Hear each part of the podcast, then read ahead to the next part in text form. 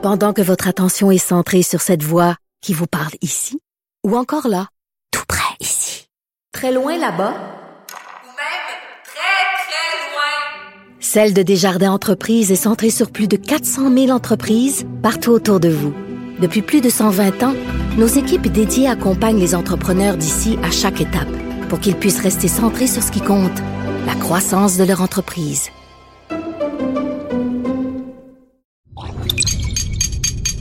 Cube Radio.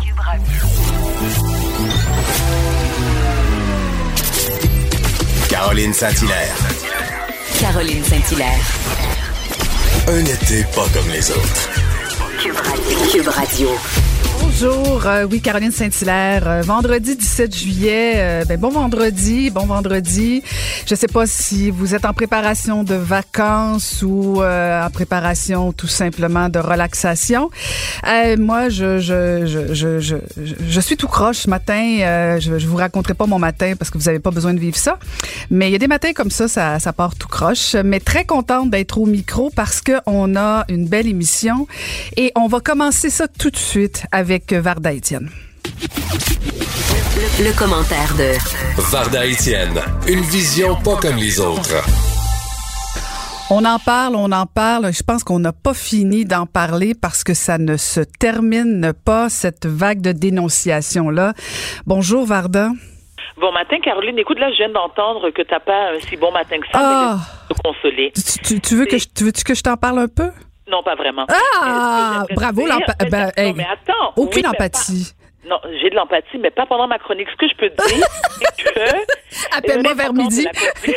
Donc, voilà. Alors, je t'invite, puisque ce sont... Euh, c'est les vacances de la construction qui débutent aujourd'hui, je t'invite à te louer ou t'acheter un VR, quitter l'Estrie et venir t'installer sagement avec ton conjoint dans ma cour à Brossard. T'en veux des vacances? En voilà.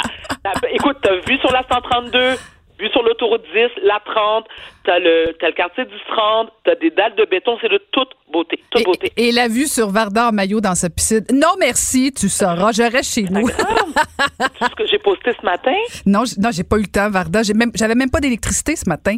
Ah, pauvre, t'avais pas de pâté. Pas de café, pas d'électricité, la misère, Varda. Oh, pauvre tu chou. Bon, voilà. Ah, non, mais parlons, parlons des vraies affaires. Je, je, je veux pas me, me plaindre. Je veux pas profiter de ma tribune pour me plaindre, mais à midi, je t'appelle. Il n'y a pas de souci. Mais c'est sûr que moi, j'aime bien débuter le week-end avec des bonnes nouvelles. Tu sais, que ça soit léger, agréable. Oui. grillade de mojito. Mais, mais ce matin, c'est pas possible. Parce que, comme tu l'as mentionné, ça fait deux semaines qu'on en parle et là, je répète encore une fois depuis euh, l'histoire Marie-Pierre Morin et Safia Nolin, là, c'est une déferlante, ça n'arrête pas des dénonciations. Mais je reviens à ce que j'ai dit hier parce que c'est ce qui me tracasse. Depuis hier, Caroline, moi, je suis inondée et je dis bien inondée de messages d'amis proches, de connaissances, de gens que je ne connais pas du tout sur Facebook, sur Twitter, et qui me parlent de cette liste pas de cette liste, pardon, de ces listes, parce qu'il y en a plusieurs qui circulent. Et à chaque jour, on me dit, mais as-tu vu tel nom? Puis là, il y a un nouveau nom. Mais est-ce que tu connais un tel? Penses-tu qu'un tel? Oui, moi, je suis pas sûre, mais il paraît qu'un tel. Ce matin, euh, Dan Migras s'est excusé parce que lui aussi, il est accusé. Hier, c'était Yves-François Blanchet. Ensuite, il y en a plein, il y en a plein, il y en a plein. Là, on fait quoi? Mm. On fait quoi? Et j'essaie de trouver euh, ben, des solutions, des pistes de solutions et me dire quelle serait la meilleure façon de traiter un sujet aussi délicat et bien sûr de donner l'opportunité aux victimes de porter plainte et ce sans jugement. Euh, de manière euh, confidentielle, bien sûr, mais aussi aux présumés agresseurs de pouvoir, eux, se défendre. Et moi, c'est là où j'ai un problème. Je répète encore une fois, je suis de tout cœur avec tous ceux et celles victimes d'agression. J'encourage la dénonciation. Je suis en faveur, par contre, d'une justice juste et équitable.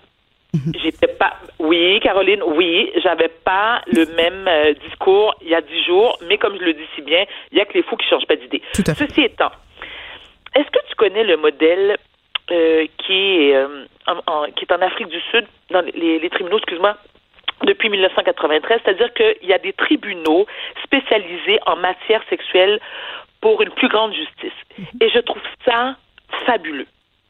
Parce que clairement, la capacité que notre système de justice euh, rend rendre justice aux victimes d'agressions sexuelles au Québec, au Canada, ne fonctionne pas.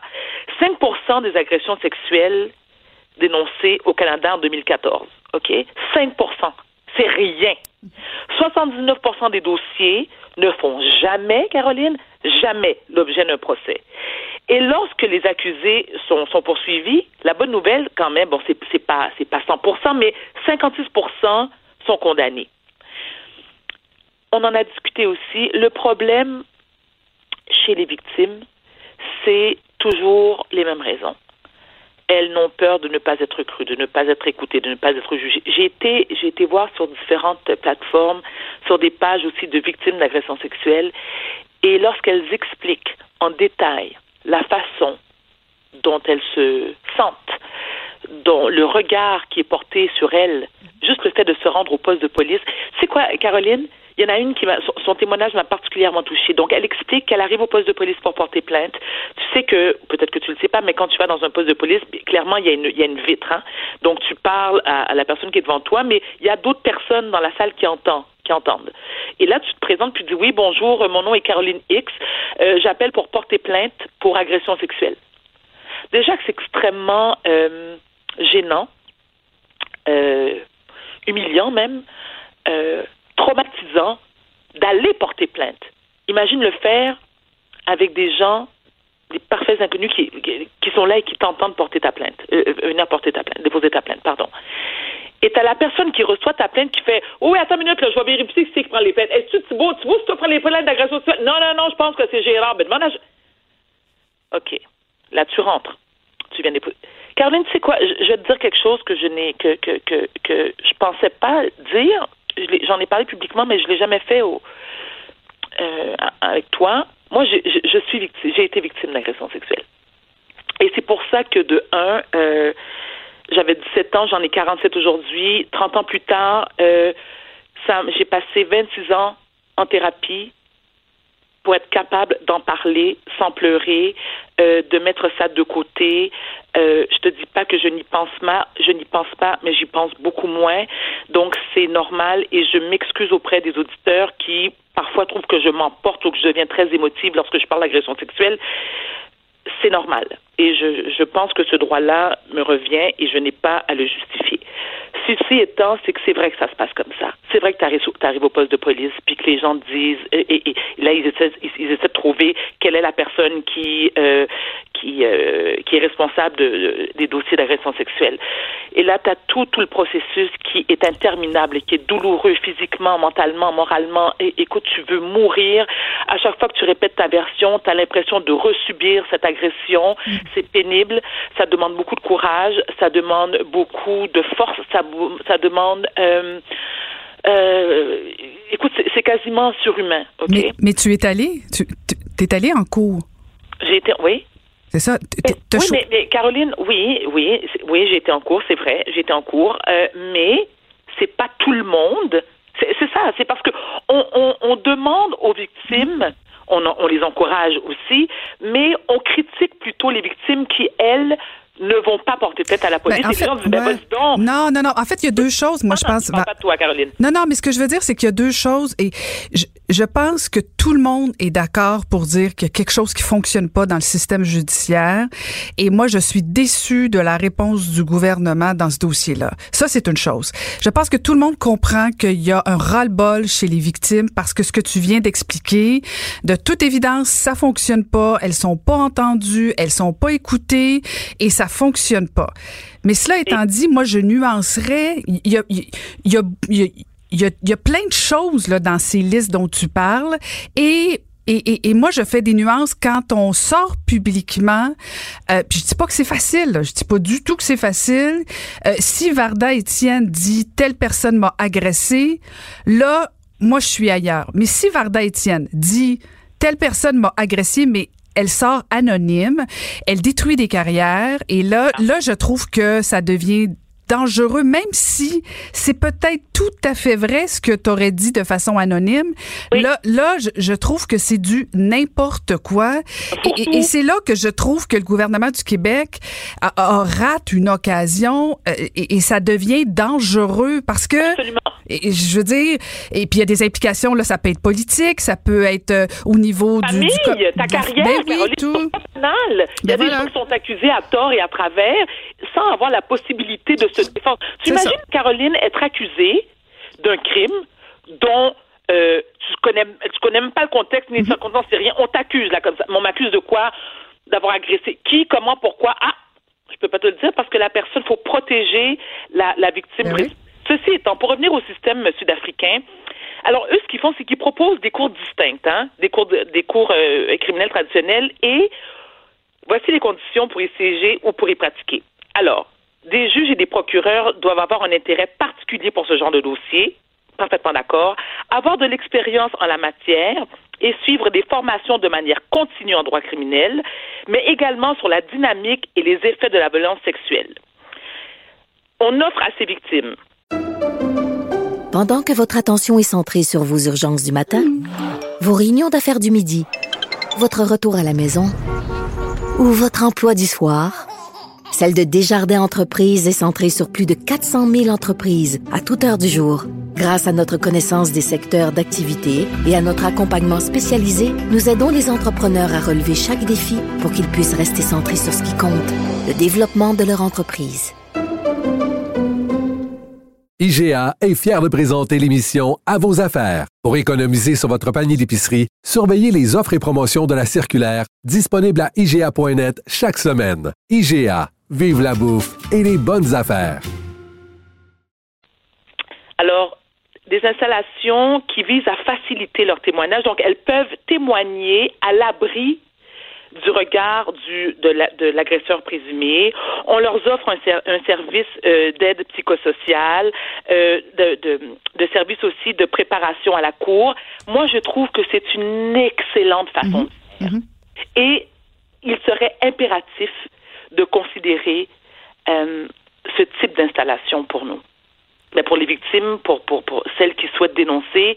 Et, mais il faut, il faut, euh, il faut compartimenter les choses, Caroline, à mon humble avis, je dis bien à mon humble avis. Et encore une fois, je réitère, parce que hier, on m'a dit, hier, on m'a dit, ben oui, mais là, tu as changé d'idée, puis là, tu avant, tu étais d'accord. Non, non, non, non, non. Je vais mettre les pendules à l'heure. Je suis pour la dénonciation. Je- J'encourage les victimes à le faire. Je suis aussi pour une dénonciation légale, c'est-à-dire d'aller à un poste de police et porter une plainte formelle. Je suis pour aussi que si on le fait, si on est prête à les dénoncer, il faut être prête à s'identifier. Moi, je pense que lorsque le, le, le plaignant, la plaignante est mineur et d'âge mineur, là oui, il faut protéger le nom de la victime qui veut porter plainte. Mais si on est une personne majeure et qu'on veut dénoncer son agresseur et l'accuser, il faut être capable de s'identifier. C'est la moindre des choses parce que, parce que, effectivement, il faut faire très attention. Il y a des gens qui se retrouvent sur le banc des accusés et qui n'ont absolument rien à se reprocher. Ça, c'est excessivement grave. Donc, il faut le considérer. Donc, je ne veux surtout pas que les femmes ou les hommes qui sont, qui sont victimes d'agressions sexuelles m'écrivent en me disant, mais oui, mais là, t'es pas de notre bord. Non.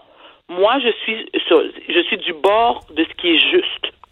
À mon humble avis de Varda Étienne, qui, encore une fois, je n'ai aucune honte à le dire, victime d'agression sexuelle. Très heureuse, Varda, de t'avoir parlé ce matin et euh, Avec ton VR chez nous, je sais pas si je suis psychologiquement prête à vivre ça. un cabanon? Non, non, je m'en vais dans ta chambre. Euh, Ah, dans ma chambre, non. Ben oui, tu dormiras dans, dans- sur le canapé, Varda. Mais euh, merci, merci pour ton témoignage, Varda, ce matin. Et euh, j'espère que, que les élus de l'Assemblée nationale euh, vont peut-être euh, prendre exemple sur euh, sur le comité dont tu parles euh, en Afrique du Sud. Euh, Merci Exact. beaucoup pour euh, cette chronique et je te souhaite une belle fin de semaine. Sois sage. Merci, pareillement. Caroline Saint-Hilaire. Elle a des antennes partout dans les coulisses de la politique. Cube Radio. Un été pas comme les autres. Ben, vous savez, bientôt, c'est un mot qui n'existe pas justement dans le système judiciaire. C'est jamais bientôt, c'est toujours plus tard, c'est toujours on sait pas quand parce qu'on n'a jamais de nouvelles, on est toujours laissé dans le noir. Euh, c'était Patricia Tulane qu'on entendait, euh, qui était en entrevue ce matin avec euh, Pierre Nantel. Vous vous souvenez, euh, ces, ces, courageuses qui avaient dénoncé justement des, des, agresseurs sexuels. Et on va aller retrouver la députée de Verdun pour le Parti libéral, qui est aussi porte-parole de l'opposition officielle en matière de conditions féminines, Isabelle Belançon. Bonjour, Madame Belançon. Bonjour, Madame Saint-Hilaire. Ben, et, tout d'abord, ma question pour vous, c'est vous pensez quoi de, de toute ces, cette vague de dénonciations-là sur les réseaux sociaux? Ben, écoutez, c'est euh, c'est désolant de voir combien de femmes, combien de femmes se doivent encore aujourd'hui de faire un combat comme celui-là. Hein, parce que c'est quand même de ça dont il est question. Euh, il y a des femmes qui, à tous les jours, doivent combattre contre des, viols, contre des agressions sexuelles. Euh, puis il y a plein de niveaux dans tout ça. Là. On pourrait en discuter très longuement, vous et moi. Euh, moi, je suis complètement euh, choquée euh, de, de, lire tellement de propos comme ceux-là. Et je l'ai dit il y a quelques jours déjà, je continue à inviter les femmes, bien sûr, à dénoncer, mais aussi, surtout, à aller voir quand c'est quand, quand c'est nécessaire, quand on parle d'agression sexuelle, d'aller voir la police et de porter plainte. Mais vous avez entendu euh, l'entrevue de Patricia Tulane qui dit qu'on a beau aller dans le système judiciaire, on n'a pas l'impression d'être entendu, écouté et surtout accompagné. Euh, les victimes qui sortent comme ça sur les réseaux sociaux, c'est un peu la démonstration que ça va pas du tout dans le système judiciaire.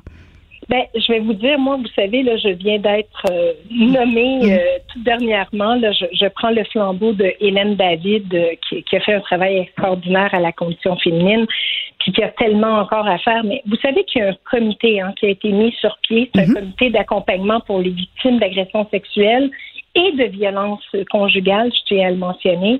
Et ce, ce comité-là, donc, je, je, je vais siéger sur ce comité-là. Euh, j'ai eu une première rencontre déjà et il y a du travail qui est fait. Et ce comité-là, ce sur quoi il va travailler, c'est bien entendu oui, le judiciaire, bien sûr, mais aussi tout l'accompagnement psychosocial qui est nécessaire euh, d'offrir aux victimes.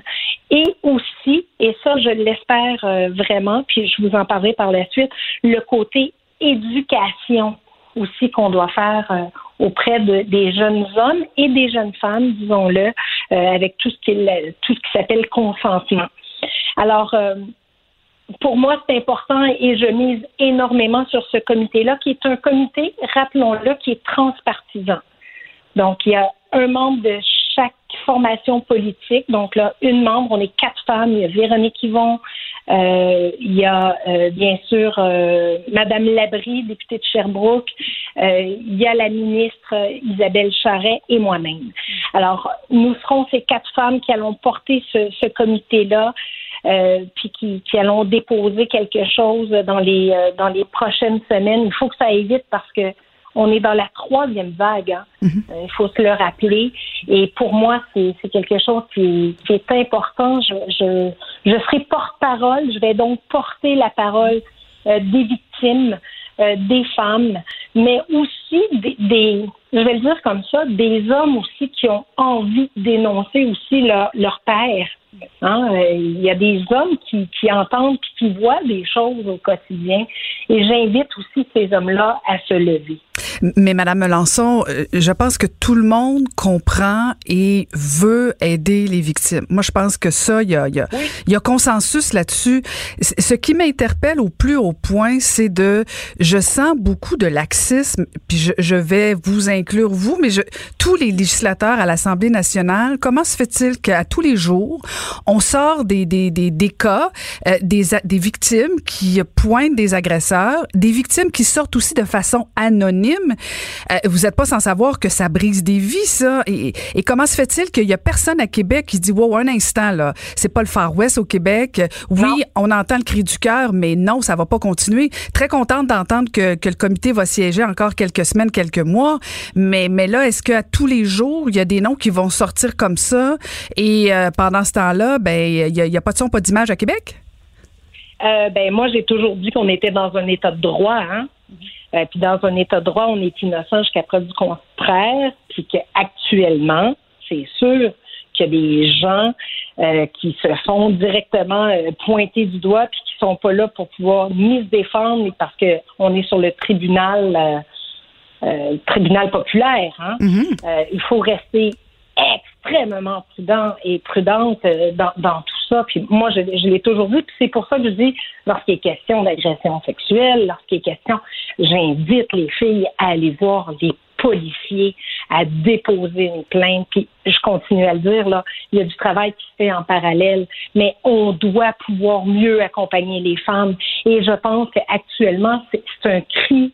euh, c'est un cri du cœur hein, que certaines font, euh, qui, qui, euh, il y a une écœurantite aiguë, je vais le dire comme ça actuellement, là, qui se vit euh, dans, dans cette troisième vague-là où les femmes disent ben c'est parce que ça n'a pas bougé ou c'est parce que ça va être tellement long puis j'ai tellement pas les énergies de certaines courageuses. Vous parliez de Patricia Tulane tout à l'heure qui ont osé, qui ont, qui ont voulu aller, mais qui savent à quel point le chemin va être difficile à parcourir. Donc, c'est pour ça que je vous dis, moi, je mets énormément d'efforts et d'énergie et je vais y mettre tout mon cœur sur ce comité-là parce que il doit y avoir des changements dans notre structure juridique, certes, mais dans la structure complète d'accompagnement des victimes pour éviter justement que les femmes ne, ne, ne croient plus au système puis aillent sur des réseaux sociaux pour dénoncer.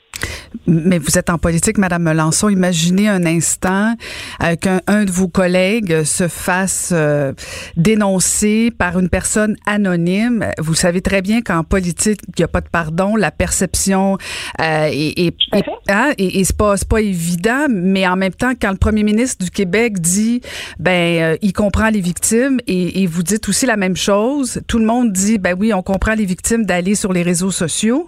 Mais quand c'est fait de façon anonyme, Je suis désolée, il y a des vies qui, sont démolies, là, et, la vérité semble automatiquement du côté des victimes.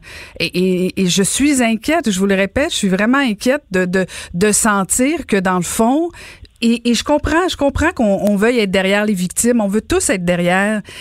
Mais quand quelqu'un sort de façon anonyme, il y a quelque chose d'irresponsable. Et, et, et je, je comprends pas, Madame Melançon, comment se fait-il qu'il y a personne dans l'opposition qui interpelle pas- qui interpelle pas l'Assemblée nationale? Il me semble que euh, il y, a, il y a- il y a une urgence là. Si c'était vous qui était, était accusé comme ça sur la place publique de façon anonyme, je pense que vous seriez indigné.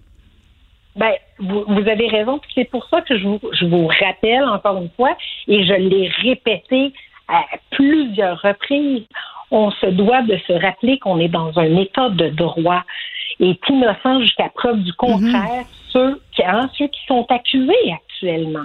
Mais le tribunal populaire, c'est pour ça que je vous dis, là, c'est la quadrature du cercle à un moment donné. S'il n'y a rien qui change dans le système, ben on va continuer à avoir des vagues de dénonciation comme c'est fait. Donc moi je dis il faut changer le système.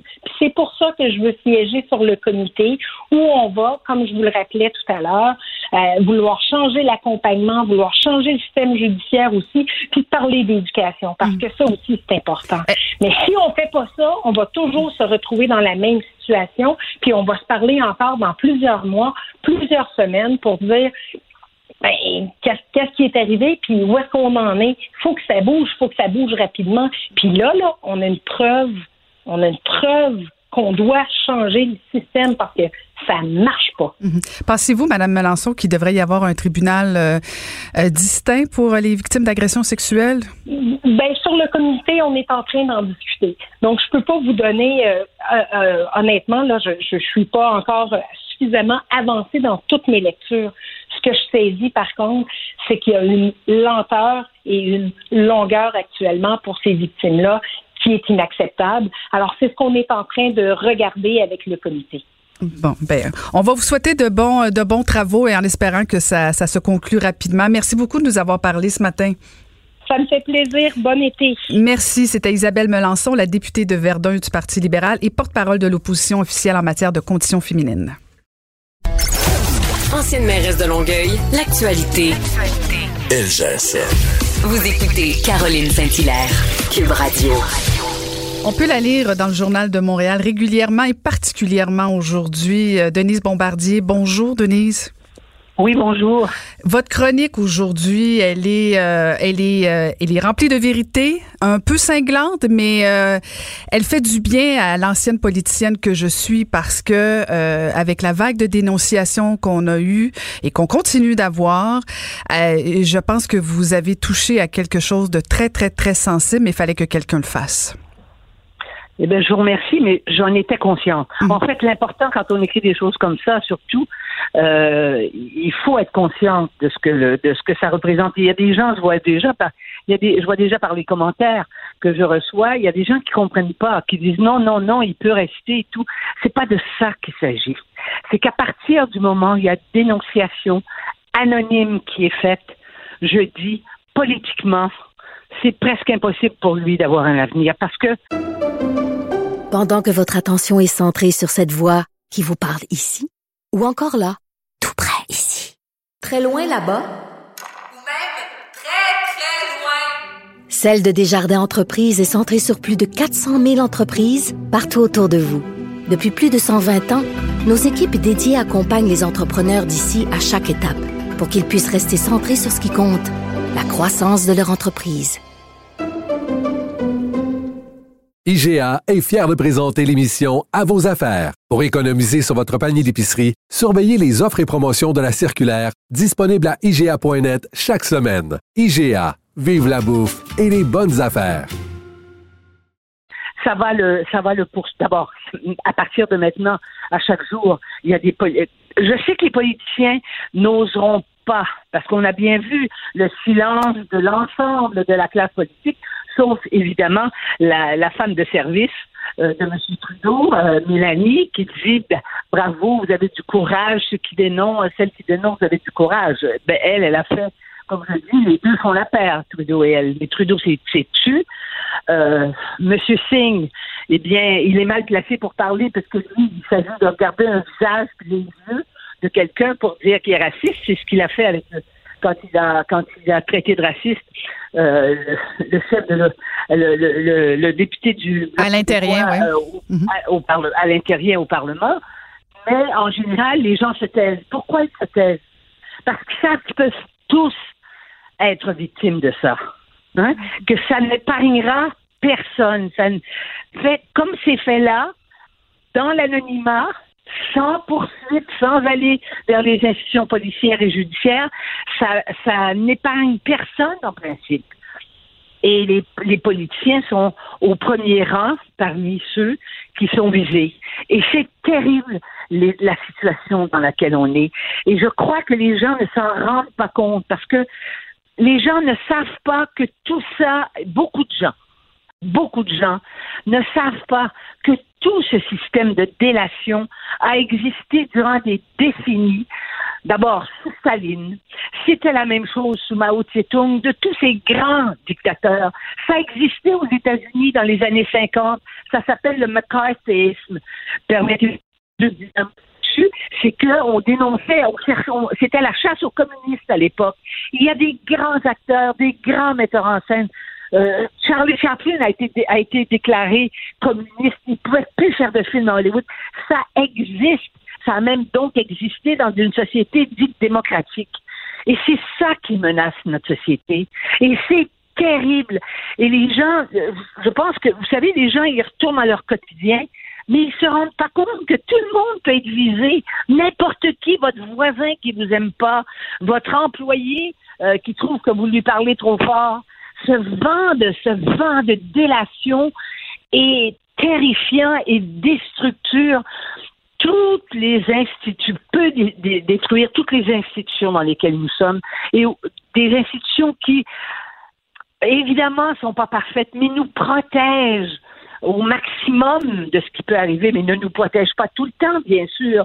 Mais M. Blanchet, je crois qu'il lui-même doit bien se rendre compte c'est pas que c'est pas qu'il l'a fait ou qu'il l'a pas fait, c'est que personne ne l'accuse de l'avoir fait ou non.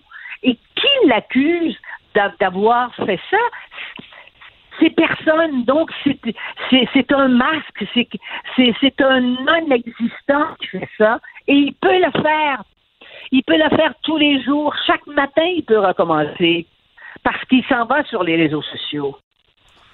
Dites-moi, Denise, est-ce que, est-ce que si la personne s'était identifiée, euh, on, serait ailleurs? Est-ce que c'est le fait que la, la, victime alléguée est anonyme? oui. Je crois que ça ajoute à l'opprobre. Je ne dis pas que ce serait, mais ça ajoute à l'opprobre. Parce que si la personne s'identifie, c'est qu'elle fonctionne à visage découvert. Donc, elle-même prend un risque. Mais la personne qui dit son nom, mais qui ne veut pas aller devant les autorités compétentes, elle a d'une certaine façon rien à rien à rien à, perdre dans la mesure où elle se présente comme une victime. Parce que la victimisation, c'est recommandé de nos jours. D'ailleurs, je voulais juste, je voudrais juste vous dire que demain, je fais un papier sur Madame Bondil et je, je, parle de Madame Bondil et de Marie-Pierre euh, Morin. Parce que les gens s'acharnent sur, les, sur, sur les victimes et le mouvement féministe radical a besoin que les femmes restent victimes pour mener les combats qu'elles mènent contre les hommes. Personnellement, je crois ça, puis j'ai l'expérience de ma vie et jamais, jamais je n'ai été femme victime. J'aurais pu, par, mon éducation, j'aurais pu, par ma culture familiale, je ne l'ai pas été. Mais j'ai tout entendu, j'ai été traitée de tous les noms, mais je suis là pour vous parler aujourd'hui.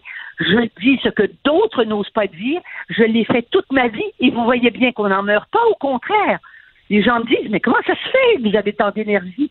Mais parce que je peux être libre. Il n'y a rien de plus exaltant.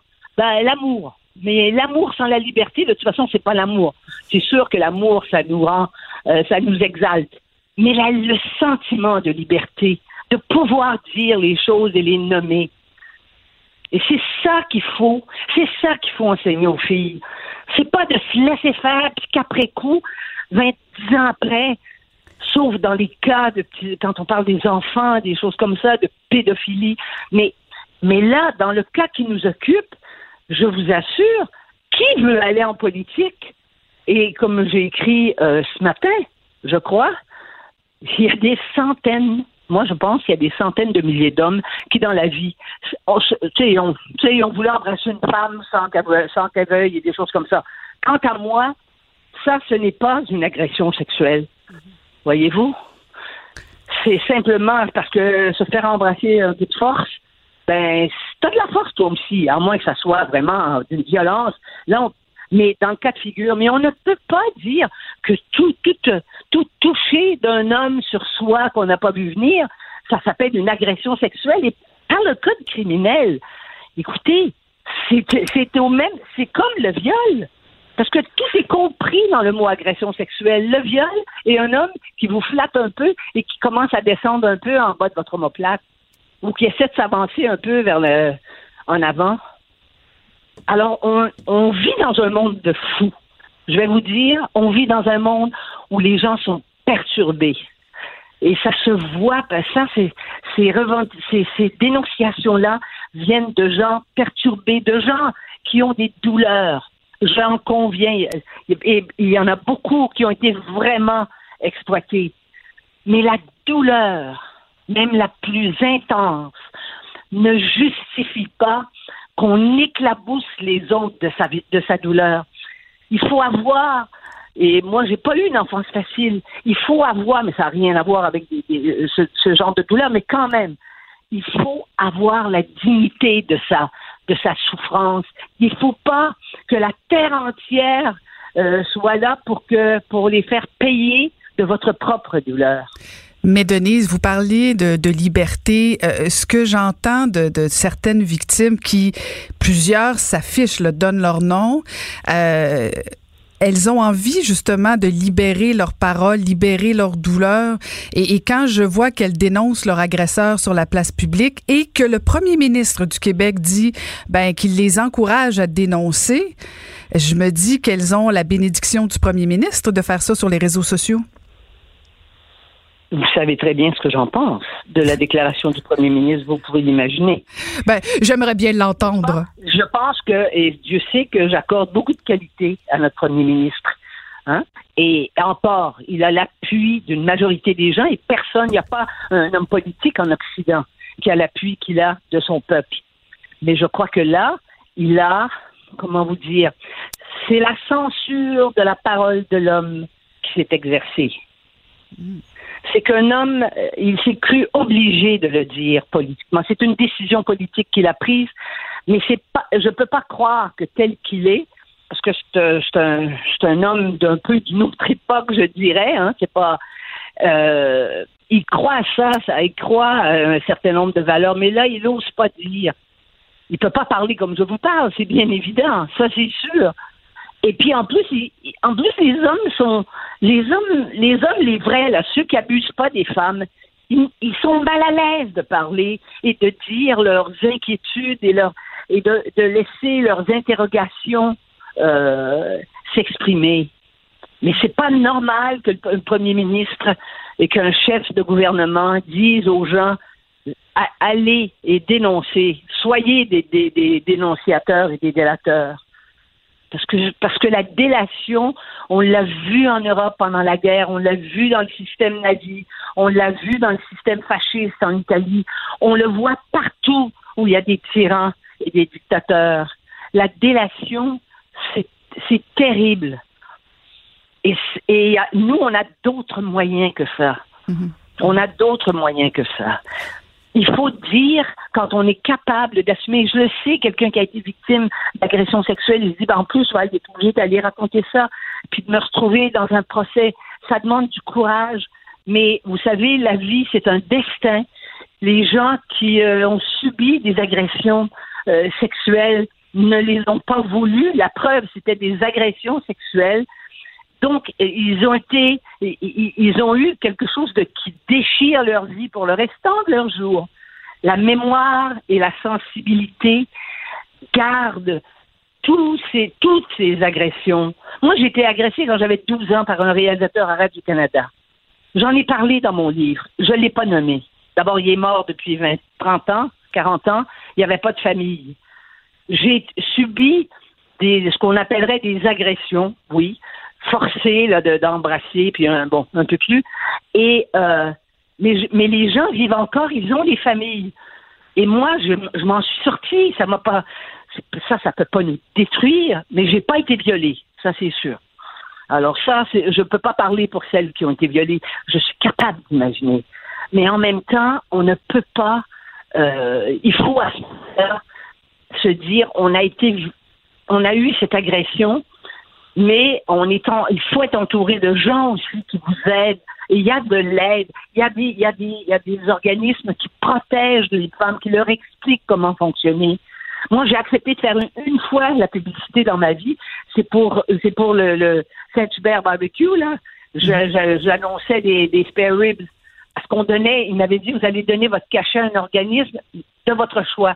J'ai choisi un organisme qui aide les femmes agressées sexuellement. Et comme ma pub a bien marché, ils ont reçu trois chèques, trois gros chèques plutôt qu'un. Bon, je fais ma contribution comme ça et je continue de faire des contributions pour ça. Et bien ça, de dénoncer sans, sans s'identifier, ça fait reculer le travail que font les gens qui aident les femmes en leur disant oui, il faut dénoncer. Personnellement, il faut passer par là, mais on va être avec vous. On fait reculer le combat contre ça. Tout à fait, tout à fait. J'invite les gens à vous lire, Denise, ce matin dans le Journal de Montréal, parce que vous, vous parlez effectivement des François Blanchet. Mort politique annoncée euh, et euh, vous rappelez à juste titre comment les politiciens euh, sont, sont parmi les plus mal aimés, on va se dire. Alors, ils deviennent facilement des, des cibles très, très, très tentantes pour certaines personnes. Merci beaucoup de nous avoir parlé ce matin. Ben, je vous en prie, ça me fait plaisir. Et euh, si vous voulez, vous me rappelez durant l'été, parce qu'on on va continuer sur ces dossiers-là. Hein. Ben- et ça me fera plaisir de vous parler à vous. Ben, c'est un rendez-vous, Denise, et on va vous lire aussi demain avec beaucoup d'intérêt. Oui, d'accord. Très bien, au revoir. Merci, c'était Denise Bombardier qu'on peut lire dans le Journal de Montréal. Caroline, Caroline Saint-Hilaire.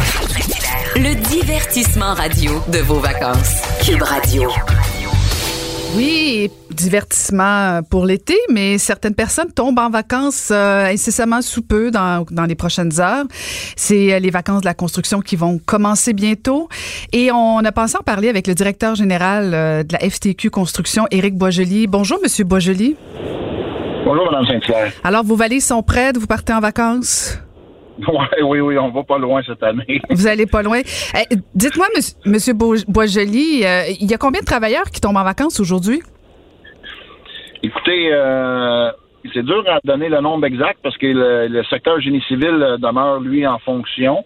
Et, euh, certains, quand même, hôpitaux là, qui vont travailler comme mesure d'urgence. Fait que je vous dirais, euh, on devrait chiffrer ça dans au moins approximativement, d'après moi, une centaine de mille de travailleurs, certains. OK. Et, et dites-moi, Bourge- Boisjoli, est-ce que c'est encore pertinent d'avoir des vacances de construction deux semaines comme ça, à date fixe, à chaque année?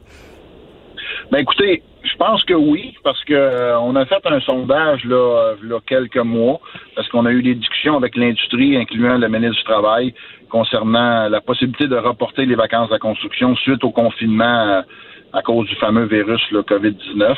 Euh, les gens, nos travailleurs euh, qu'on a sondés, ben, ils étaient unanimes à conserver les vacances de la construction parce que le confinement n'a pas été des vacances. Hein. Les gens n'ont pas pu aller visiter leur famille, puis euh, c'était pas évident non plus les déplacements et ainsi de suite.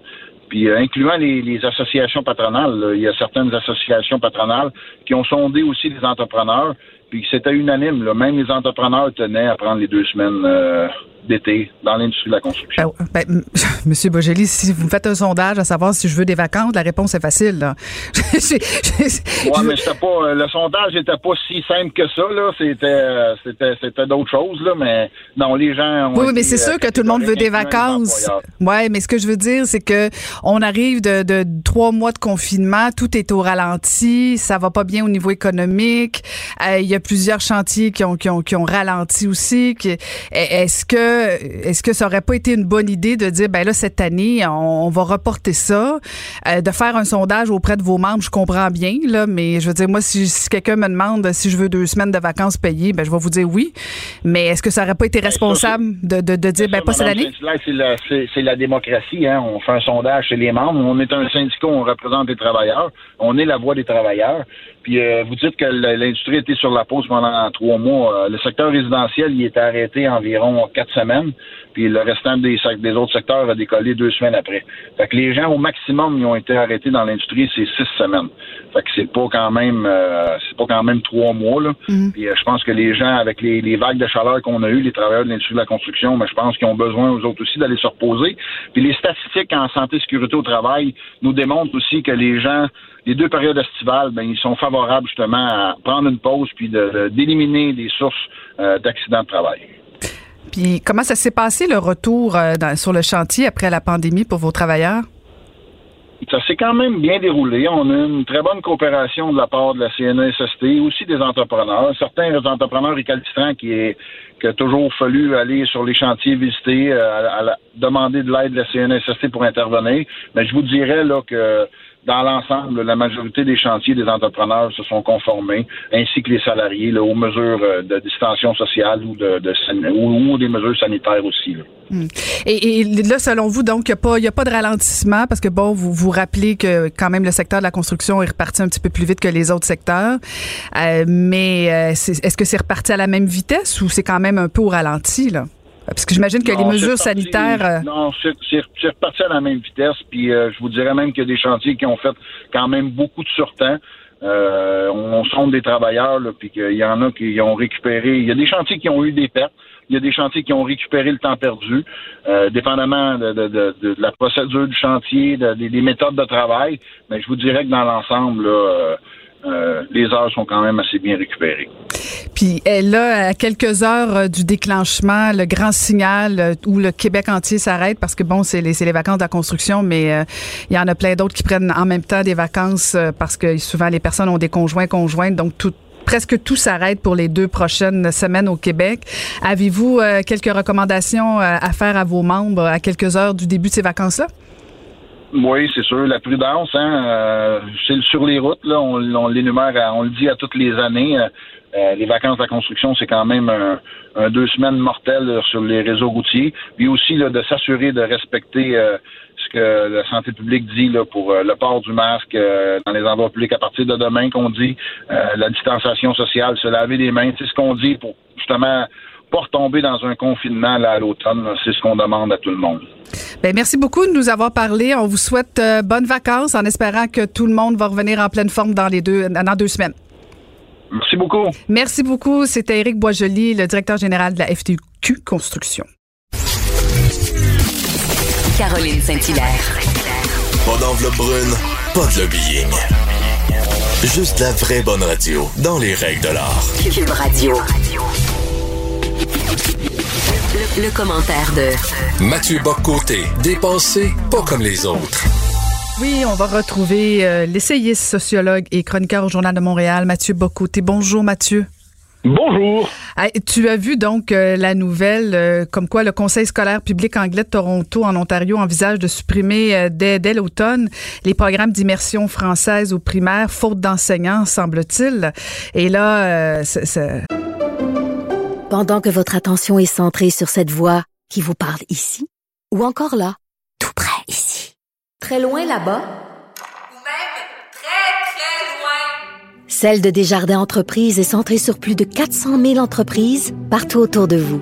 Depuis plus de 120 ans, nos équipes dédiées accompagnent les entrepreneurs d'ici à chaque étape pour qu'ils puissent rester centrés sur ce qui compte, la croissance de leur entreprise. IGA est fier de présenter l'émission À vos affaires. Pour économiser sur votre panier d'épicerie, surveillez les offres et promotions de la circulaire disponible à IGA.net chaque semaine. IGA, vive la bouffe et les bonnes affaires. Ça te fait réagir, toi, aujourd'hui, j'imagine? Oui, ben c'est, en fait c'est ce qui est révélateur de là, la controverse de prix, puis là le conseil dit on va essayer de faire quelque chose finalement, donc on va chercher à sauver euh, sauver la face après, euh, après ce qui est vu comme une offense contre les francophones. Mais moi ce que je trouve intéressant là-dedans, c'est c'est ce que ça nous dit sur le rapport du Canada anglais au français. C'est-à-dire le Canada officiellement est un pays avec deux langues officielles, mais dans les faits c'est un pays bilingue de langue anglaise. Et depuis une cinquantaine d'années, euh, sous la pression du nationalisme québécois, la peur du nationalisme québécois et inversement cette euh, bande de francophones qui voulaient euh, qui avait ce fantasme de créer un grand pays bilingue à la Trudeau, disons ça comme ça, le Canada avait fait des concessions aux Français. Une partie de ses élites, une d'une certaine génération a même voulu y voir un facteur de progrès. Bon, mais euh, ce qu'oublient euh, ceux qui négligent l'histoire, c'est que les tendances lourdes d'un pays finissent toujours par prédominer. Et le Canada est un pays profondément anglophone qui traite le français de plus en plus comme euh, une forme de, langue de trop. on le voit. Et, dès qu'une situation se présente, dès qu'il manque de ressources, dès que les moyens manquent d'une manière ou de l'autre, le premier réflexe, qu'est-ce qui est de trop à couper, qu'est-ce de quoi on peut se débarrasser en fait sans que ça ne soit gênant, c'est du français. On le voit dans les services publics, on le voit dans les aéroports quand on a le plaisir ou, à tout le moins l'occasion de se promener au Canada anglais.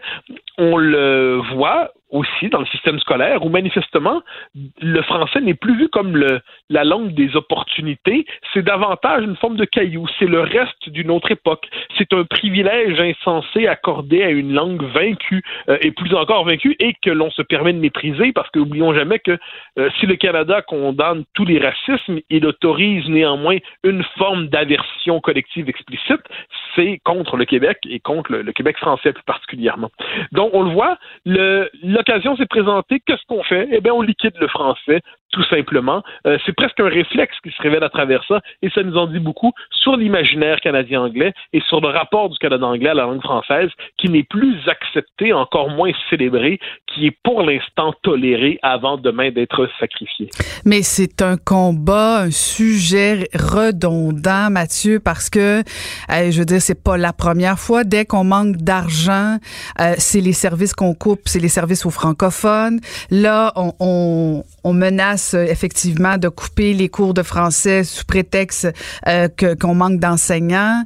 Et, et ce qui est fascinant dans tout ça, c'est le silence euh, du gouvernement fédéral parce que bon, euh, qu'une organisation soit en manque euh, de ressources, c'est une chose, mais que ni le premier ministre euh, de l'Ontario et ni le premier ministre canadien euh, dénoncent ça, c'est ça qui, qui est révélateur. Oui, bien évidemment, c'est qu'il y a à travers ça, c'est que ça nous en dit beaucoup sur, euh, sur la réalité de ce pays. Le, le Canada est un pays fondamentalement euh, sur le plan politique, je ne parle pas des Canadiens par un, mais sur le plan politique, c'est un pays fondamentalement hypocrite dans son rapport aux Français. Euh, il, euh, il laisse croire qu'il le respecte, il laisse croire qu'il a sa place, mais dans les faits, c'est une langue de plus en plus d'apparat. Euh, ce n'est plus une langue de pouvoir. Euh, ce n'est au Québec, évidemment, puis encore là, elle perd du terrain. Et, ce qu'on doit voir à travers tout ça, puis tu as tout à fait raison de dire que c'est redondant, mais il y a deux choses là-dedans c'est que notre existence comme peuple en Amérique, le peuple québécois lui-même, est en tant que tel un défi posé à la réalité de ce continent. Euh, Je comprends que la question nationale lasse les, les nouvelles générations quelquefois, parce qu'ils pourraient dire, ouais, ça, on pourrait pas aller de soi, on pourrait pas parler d'autre chose. Le fait même de maintenir une petite nation de langue et de culture française en Amérique, c'est un défi qui se pose à chaque génération. Ensuite, il y a la situation très particulière des francophones hors Québec. La réalité des choses, c'est que leur situation ne fait que régresser depuis un siècle. Euh, évidemment, ensuite, on leur a mis le, respirateur artificiel des, des, droits fédéraux, on leur a offert les subventions fédérales, et ça, c'est tout ce que pour moi, à mon avis, c'est la, la perversion idéologique du Canada. Après avoir asphyxié, condamné, minorisé, dominé, persécuté les francophones, il leur offre un respirateur artificiel en disant regardez à quel point je vous aide et je vous sauve. Et une partie de, des francophones hors Québec ont intériorisé ce logiciel et on le voit euh, souvent euh, développe même un rapport d'hostilité au, au Québec, euh, comme si le Québec était une forme de puissance impériale et conquérante qui méprisait les francophones hors Québec. Mais il ne s'agit pas de les mépriser, loin de là. On, peut être parfaitement solidaire de leur situation tout en ne se montrant pas optimiste quant à leur réalité. Dire, moi, j'espère que les francophones hors Québec vont se maintenir. Euh, ce sont des traces d'un peuple fondateur, mais la réalité des choses, c'est qu'au Canada, d'une génération à l'autre, les francophones perdent du terrain et il va en aller ainsi jusqu'à leur disparition. Euh, ils peuvent se faire des ensuite. L'avenir français en Amérique ne se joue pas à Toronto, à Moose Jaw, à Winnipeg, à Saint-Boniface ou à Maillardville ou dans le nord de l'Alberta. Ça se joue au Québec. Ce qui ne veut pas dire qu'on ne doit pas les soutenir, mais on doit avoir le sens de la réalité, une certaine lucidité.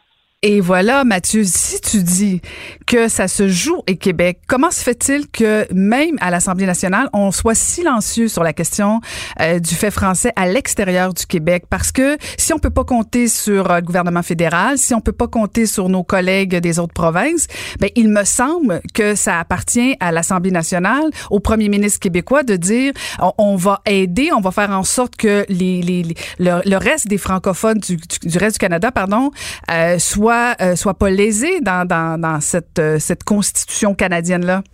Ben, il y en a deux là-dedans qui le savaient. Hein. Bernard Landry a toujours été très attentif à ça. Oui, mais je te parle d'aujourd'hui, là. Je te parle d'aujourd'hui. Ce que je veux dire, c'est que les deux partis, le PQ, il y avait Landry qui pensait à ça souvent. Benoît Pelletier, qui n'était pas premier ministre, mais Benoît Pelletier pensait aux francophones hors Québec.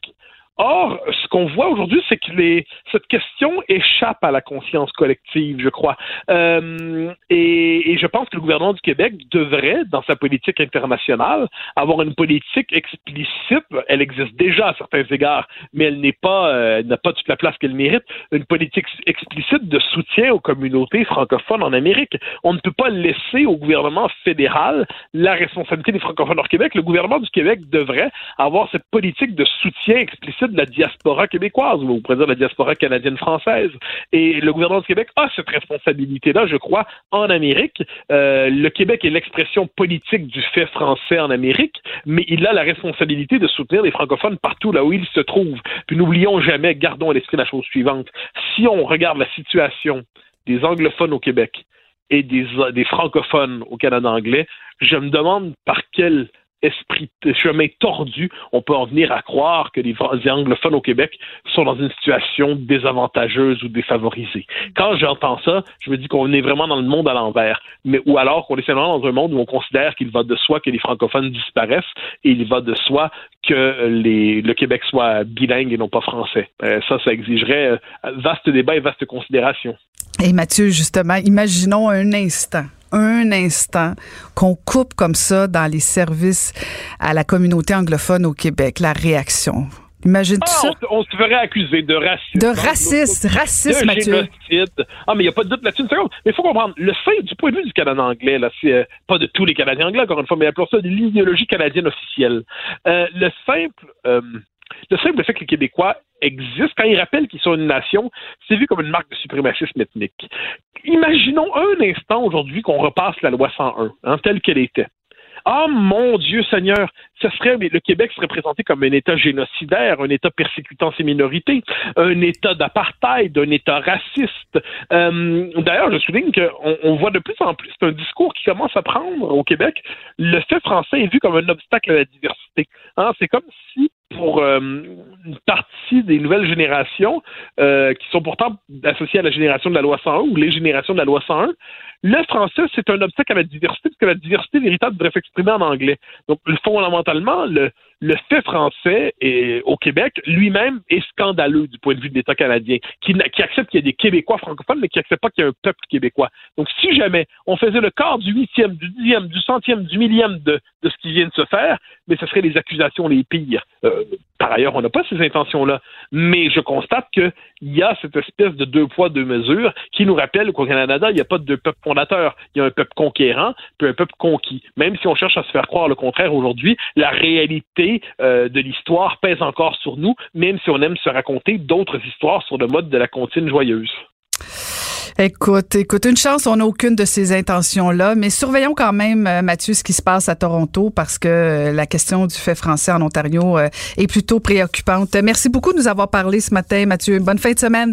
Au, grand plaisir. Bye bye. Merci beaucoup. C'était Mathieu Bocoté qu'on peut lire dans le Journal de Montréal. Caroline Saint-Hilaire. Pas d'enveloppe brune, pas de lobbying. Juste la vraie bonne radio, dans les règles de l'art. Cube Radio. Et on va retrouver euh, notre papa derrière le grill euh, pour l'été, Maxime Couture. Est-ce que le barbecue est prêt? C'est vendredi. Oh oui, salut Caroline. On a encore eu une super belle semaine de barbecue. Aujourd'hui, c'est plus nuageux, là. Mais quand même, on a c'est tellement rendu populaire ce jour-ci faire du barbecue. Il y a eu une pénurie de charbon dans certaines régions. Ça ben montre vraiment là. Ah, c'est la folie dans le coin de Montréal. Tout ça à cause de toi? Ben, peut-être, regarde, je vais le prendre. Non, je pense pas, mais cette année, là, c'est la folie. Les gens en veulent. Il y a un engouement. Ils ont envie de faire du barbecue. On a juste ça à faire. On a juste ça à faire, Maxime. Ben, ça a l'air que les ventes de vélo puis de barbecue, c'est le chaos. Fait qu'on on en profite. Euh, la semaine passée, on a jasé de bouffe végétarienne sur, le, barbecue. Aujourd'hui, là, j'ai dit, on va aller à l'autre côté du spectre. On sort nos canines puis on mange la grosse viande juteuse du gros steak. Puis après ça, euh, si on a le temps, j'essaie de vous parler d'un petit cocktail fumé que j'ai fait cette semaine là, que j'ai bien aimé. Je note, vas-y fort. Euh, ben c'est quoi un bon steak? Là? Un steak, là, c'est l'espèce de, de craquant croustillant un petit peu à l'extérieur. À l'intérieur, c'est juteux, c'est moelleux, ça fond en bouche. Euh, je comprends qu'on doit euh, essayer de faire attention, manger un petit peu moins de viande, là, mais aujourd'hui, on mangera une salade demain. Aujourd'hui, on, on fait du steak. Puis, tu sais, peu importe le steak que vous allez acheter, il y a plein de sortes de coupes, le steak de surlonge, filet mignon, faux filet, contre-filet. Moi, moi, je suis de l'école de penser, là, prenez le steak que vous avez envie de manger, mangez-le de la cuisson que vous aimez. Si c'est bleu, ben vous le mangerez bleu. Si c'est comme Donald Trump, puis vous, vous aimez ça vraiment très cuit avec un coke, ben amusez-vous. L'important, là, c'est quand on est dans le barbecue puis qu'on mange un steak, on, on soit heureux sais, comme je dis souvent, les, seules larmes qu'on voit devant un barbecue, c'est des larmes de joie. Fait que, amusez-vous, prenez la coupe que vous voulez. Euh, mais je vais vous donner quand même quelques trucs pour être sûr de ne pas rater. Parce qu'on sait, là, un steak, c'est quand même pas donné, surtout aujourd'hui, le prix du bœuf a augmenté. Fait qu'on veut, on veut se gâter, on veut acheter un steak, c'est un petit investissement, on veut pas se tromper. Premier truc, acheter un steak épais. C'est le petit steak mince dans le poêle, là, c'est le fun, là, mais là, c'est l'été, on se gâte, on se fait plaisir. Si on veut vraiment réussir notre cuisson, Euh, ça coûte un peu plus cher, là, mais prenez-le plus épais, puis comme ça, vous allez être sûr de réussir. Faites-le tempérer. Idéalement, vous le sortez du frigo, puis vous le laissez, là, mettons, une heure sur le comptoir là, pour être sûr que le milieu, il viendra pas chaud, mais il sera pas trop froid non plus. Surtout si vous aimez votre steak saignant, là, vous le laissez reposer un peu, ça va permettre à la viande de, de, de s'attendrir un petit peu. Euh, moi, il y a une pièce que j'aime bien, là, puis ces temps-ci, je vois qu'elle est souvent spéciale dans les épiceries, c'est ce qu'on appelle le beefsteak d'Aloyo. C'est le fameux T-bone ou le porterhouse qu'on appelle. Mais demandez à votre boucher de le couper 2-3 pouces d'épais. Donc ça, souvent, il n'est pas dans les tablettes, mais vous allez voir le boucher, vous dites 2-3 pouces d'épais, un beefsteak d'Aloyo. Vous avez comme l'espèce de filet mignon d'un côté, puis vous avez une longe un peu plus gras, plus euh, ce qu'on appelle persillé. Le persillé, c'est quoi? C'est quand vous regardez votre steak, il y a des espèces de lignes blanches dedans. Ça, c'est du gras, c'est ça qui donne du goût, c'est ça qui donne la texture à votre viande. C'est ça qu'on veut le plus possible. Je parle pas de la grosse couche de gras blanche autour de votre steak. Je parle vraiment à l'intérieur de la fibre de la viande. Il y a des petites lignes blanches, là, c'est ça que vous allez chercher. C'est ce qu'on appelle un steak persillé. Fait que c'est ça que vous prenez, un gros beefsteak d'aloyo, là, ça c'est pratique. Vous, faites griller ça sur, euh, sur le barbecue, vous tranchez du, du bord de l'extérieur vers l'intérieur. Là, les bords vont être un peu plus cuits. Puis là, quand vous vous en allez vers l'intérieur, ça va être plus rosé. Fait que peu importe que qui, est autour de la table, les cuissons que ces gens-là veulent, vous allez pouvoir en avoir pour tous les goûts, puis tout le monde va trouver la cuisson qu'il aime. Puis là, c'est le temps de le faire cuire, votre steak. Là, là, on jase avec tout le monde, puis tout le monde, là, ils disent Ah, moi, j'ai un truc là pour savoir la cuisson. Moi, j'y touche, euh, c'est comme ma paume, c'est saignant. L'autre, il dit Moi, je mets ça 6 minutes d'un côté, 3 minutes 40 de l'autre. Il y en a qui disent Moi, euh, je sais pas, j'attends que Jupiter soit en verso. au prix que ça coûte, là, laissez faire l'astrologie. Prenez-vous un thermomètre instantané. Ça coûte non, mais c'est important. Et aller dans les quincailleries, là, ça coûte à peu près 10 dollars. C'est juste un petit pic que vous rentrez dans votre viande, ça vous dit à la seconde près euh, à, quelle température est votre steak. Vous le piquez toujours à l'endroit le plus épais. Puis avec ça, là, vous allez être sûr de ne pas vous tromper. Là. Laissez faire les, gens autour de vous. Là. Les, les températures, là, vite, vite, là, on est à saignant 130 degrés, médium 145, puis bien cuit autour de 170. Ça, vous trouvez tout ça sur Internet. Mais vous suivez ce, ce guide de température-là c'est comme ça que vous allez être euh, vous allez être certain de ne pas rater votre cuisson. Donc votre steak il est super épais, vous le faites tempérer. Moi je mets pas de sel, pas de poivre avant. Je trouve que j'ai tendance à trouver que le poivre a tendance à brûler un petit peu en cuisson. Moi j'aime moins. Fait que je le fais cuire vraiment nature. Et là, vous partez le barbecue. Puis souvent, les gens, là, ils partent leur barbecue, là, puis ils te mettent ça, là, toutes les brûleurs, là, dans le tapis. C'est à fond, c'est à fond mon Léon. J'ai l'impression que, j'ai l'impression que tu es en train de me décrire, euh, Maxime. Ah, je sais pas, je sais pas. Je nommerai personne aujourd'hui, mais on part notre barbecue, mais vous le faites pas chauffer au max à la grandeur. Créez-vous deux zones. Il y a une zone, par exemple, à gauche, où là, vous allez le mettre au maximum, puissance maximum, puis de l'autre côté, vous le laissez éteint ou vraiment très bas. Ça, c'est votre zone, là. C'est ce qu'on appelle en, barbecue, vous avez une cuisson directe, donc directement au-dessus des brûleurs ou au-dessus de votre charbon. C'est là que vous allez faire saisir votre viande. Mais si vous avez trop de chaleur, le temps que votre steak soit cuit à, l'intérieur, à la température voulue, votre extérieur risque de brûler. Donc, c'est là que vous allez utiliser ce qu'on appelle la zone indirecte. C'est là que votre barbecue, c'est une zone de sécurité aussi. Des fois, on fait cuire des affaires, puis là, hop, on réalise que c'est un peu trop chaud. Mais vous avez toujours votre zone de sécurité. Donc, c'est là où les brûleurs vont être éteints ou très bas, ou c'est là qu'il n'y aura pas de charbon dans votre, dans votre, euh, dans votre barbecue au charbon. Donc là, vous avez vos, vos deux zones dans votre barbecue. Fait que là, vous, vous pouvez commencer par faire saisir votre steak, par exemple, dans, en cuisson directe. Et là, vous allez juste le faire saisir 2, 3, 4 minutes de chaque côté. Puis après ça, vous allez le finir ce qu'on appelle en cuisson indirecte pour qu'il atteigne sa température à l'intérieur. Donc, il ne brûlera pas à l'extérieur, puis vous allez être sûr d'aller chercher votre, votre, euh, votre température voulue. Il y en a qui font l'inverse. Il y en a qui commencent en indirect, ils font monter la température du steak, puis à la fin, ils arrivent, puis là, ils font saisir 2-3 minutes de chaque côté pour faire une belle, une belle croûte euh, croustillante à l'extérieur. Là, quand vous sortez votre steak, il y a toujours un gars qui dit là, faut que tu tranches ça le plus vite possible. Non, non, jamais, jamais, jamais, jamais, jamais de la vie. Vous laissez reposer votre viande. Ça, c'est un secret. Il faut laisser reposer la viande. Il y en a qui disent qu'il faut mettre ça dans un papier d'aluminium. J'y reviens après. OK. On va voir, j'ai un autre truc. Mais quand vous sortez votre steak du barbecue, là, il continue à cuire un petit peu. Il, est comme en état de choc. Là, il est saisi, il est crispé. Laissez...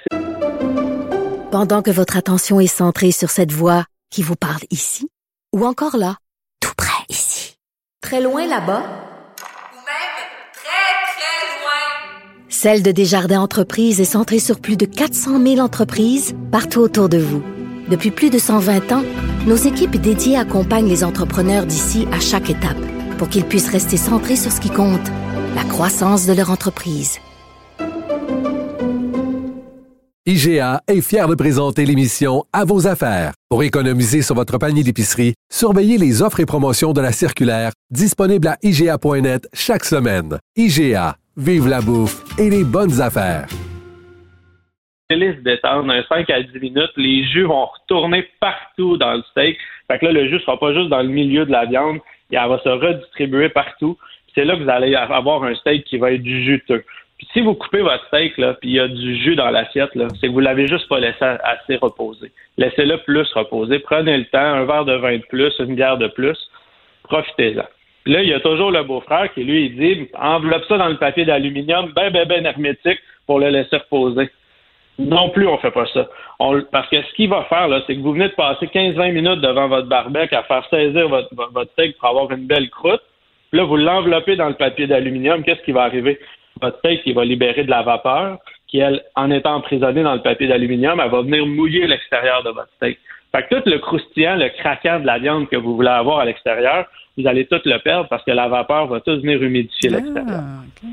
Ah, ce qu'on fait, ce qu'on fait, c'est qu'on prend notre steak, on le dépose sur une grille, puis là, on met juste une petite feuille de papier d'alu qu'on ne serre pas par-dessus pour essayer de garder un peu de chaleur.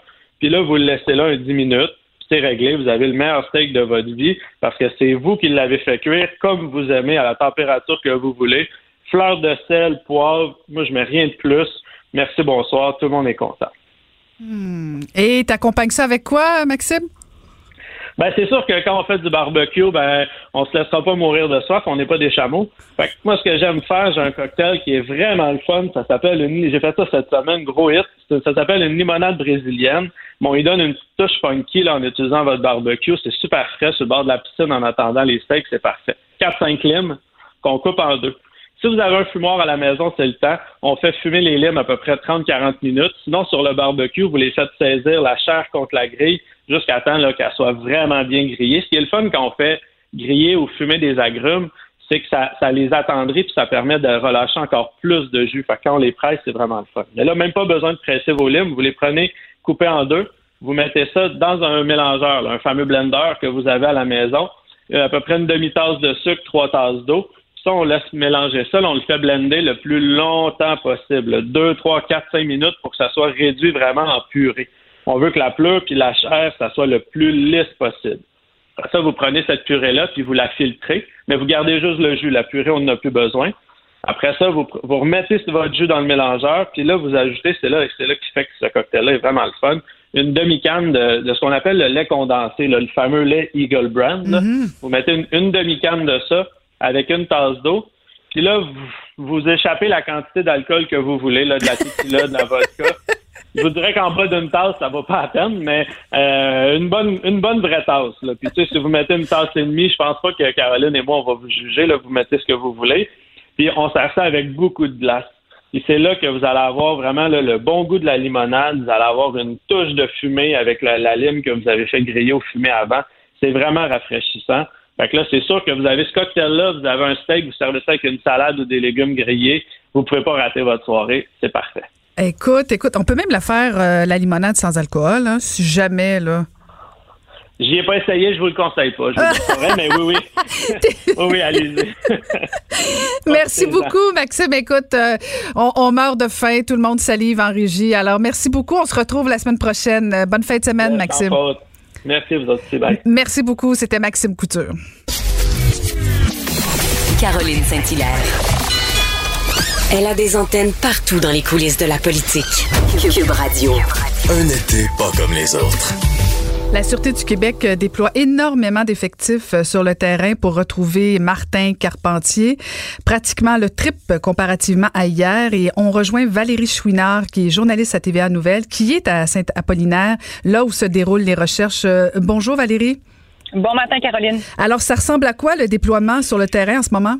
Bien, pour vous donner une idée, là, depuis le début de la semaine, là, parce que j'ai couvert pratiquement tous les matins à Saint-Apollinaire, Saint-Agapi, j'ai jamais vu autant de policiers pour euh, cette chasse à l'homme. Euh, on a vraiment considérablement augmenté les effectifs. Là, il y a plus de patrouilleurs, plus de marcheurs, euh, également euh, plus de maîtres chiens. Là, on en a dénombré euh, ce matin au moins neuf. Et également, on a fait appel à des agents de la faune qui, sur leur VTT, vont également fouiller les environs. Donc, vraiment, là, on sent là, que les enquêteurs, les policiers mettent de la pression. On veut absolument retrouver Martin Carpentier. Pourquoi un redéploiement majeur ce matin, bien, c'est clair là, que les enquêteurs sont sur une nouvelle piste. On a une nouvelle scène et je vous rappelle, hein, c'est en lien avec cette roulotte. On vous en parlait hier matin. Euh, la Sûreté du Québec qui a découvert que Martin Carpentier se serait caché dans une roulotte. On ignore à quel moment, mais ce qu'on sait, c'est qu'il est reparti de cette roulotte-là, possiblement avec des éléments qui lui permettent de rester en vie. Et là, le scénario qui se présente, c'est qu'il pourrait recommencer ailleurs. Alors aujourd'hui, la Sûreté du Québec lance un appel aux citoyens du secteur. On veut fouiller tous les bâtiments, les roulottes, les chalets. Et d'ailleurs, ce matin, la Sûreté du Québec a publié trois tweets et dans l'un de ces tweets, Caroline, on dit aux gens que l'on désire vérifier l'ensemble des chalets et dépendances et on souhaite accompagner les propriétaires dans cette opération. Et ça, ça a quand même attiré mon attention, là, la fin de cette phrase-là, parce que depuis le début des recherches, la neuvième journée aujourd'hui, on dit aux gens, allez voir dans vos chalets s'il manque des vêtements, de la nourriture, y a-t-il quelque chose de louche? Et si oui, appelez-nous. Et là, ce matin, on leur dit, allez voir, mais on veut vous accompagner. Pourquoi? Est-ce que c'est parce que finalement, Martin Carpentier serait menaçant pour la population? Parce que hier matin encore, on disait, on n'a pas d'éléments de preuve qui euh, prouverait qu'il est dangereux pour les citoyens à la Sûreté du Québec, on nous répond ce matin que c'est parce qu'on veut valider nous-mêmes que chaque bâtiment a été fouillé. Dans le secteur, là, pour vous donner une idée, si vous ne connaissez pas la région, Saint-Apollinaire et Saint-Agapi, c'est très boisé. Là. Il y a beaucoup de champs, il y a beaucoup de bois et il y a environ 90 bâtiments confirmés. Donc, ça fait quand même beaucoup d'espace à fouiller. On se concentre toujours dans un périmètre d'environ 50 kilomètres euh, carrés pour euh, fouiller euh, tout ça. Et le noyau de recherche, c'est encore et toujours l'endroit où on a fait cette dramatique découverte samedi dernier, les corps de ces deux petites filles, hein, Romy et Nora les enfants du euh, principal suspect, Martin Carpentier, qui lui serait toujours en cavale. Mais euh, voilà, euh, je peux vous dire en terminant que oui, les enquêteurs, on, sent une pression supplémentaire. On a l'impression qu'aujourd'hui, ils disent, terminer les recherches, on veut le retrouver.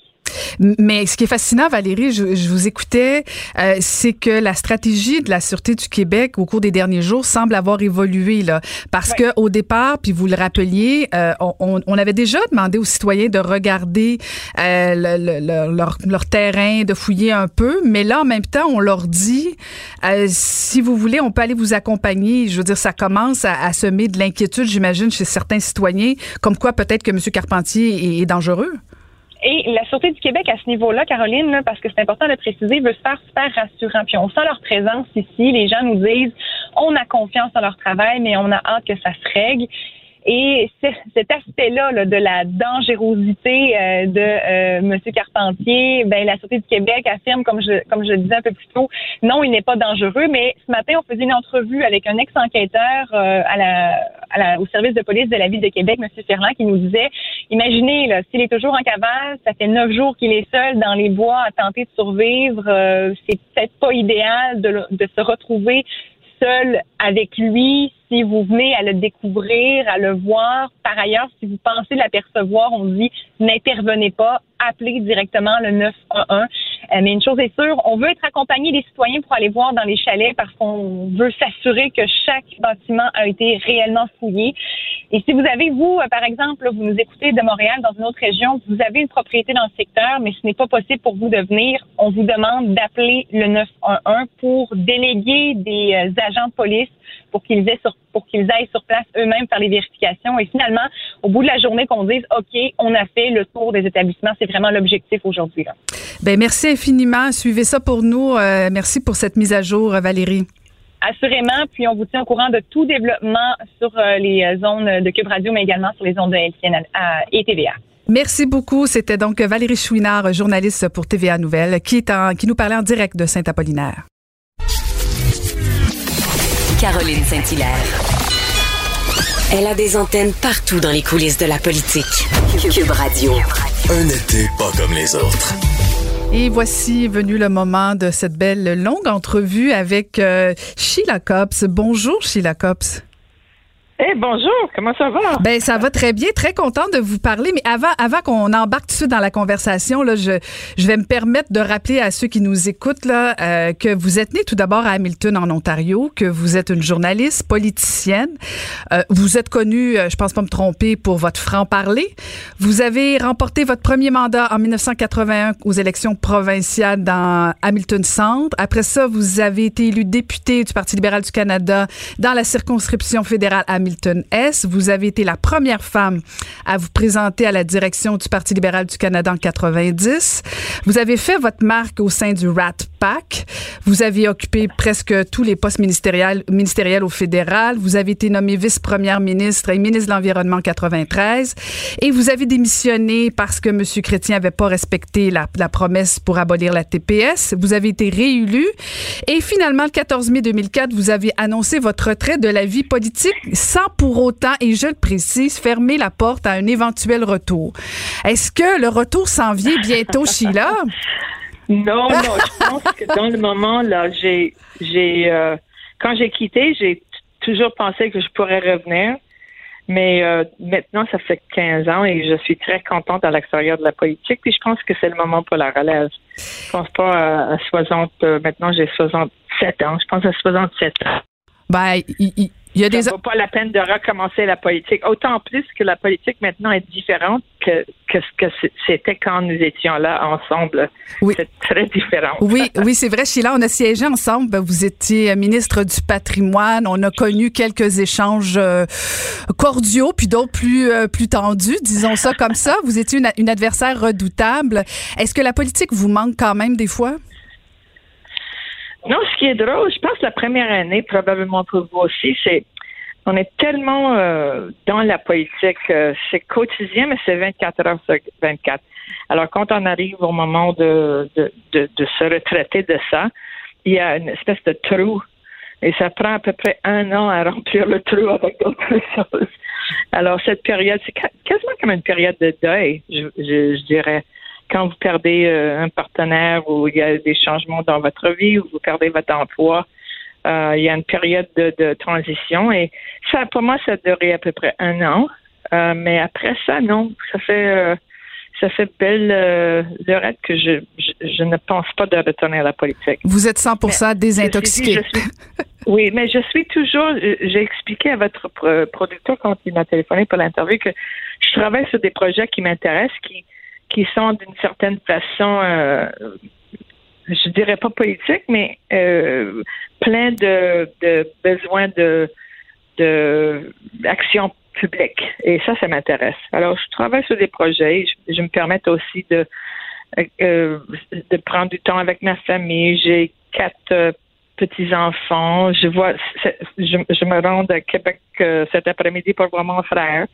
Alors, on a plus de temps pour la famille. Alors, euh, je trouve ça bi- bien. Oui, parce qu'effectivement, les gens sont pas toujours conscients qu'en politique, euh, puis vous l'avez été longtemps, euh, il y, a- il y a un énorme sacrifice sur le plan familial.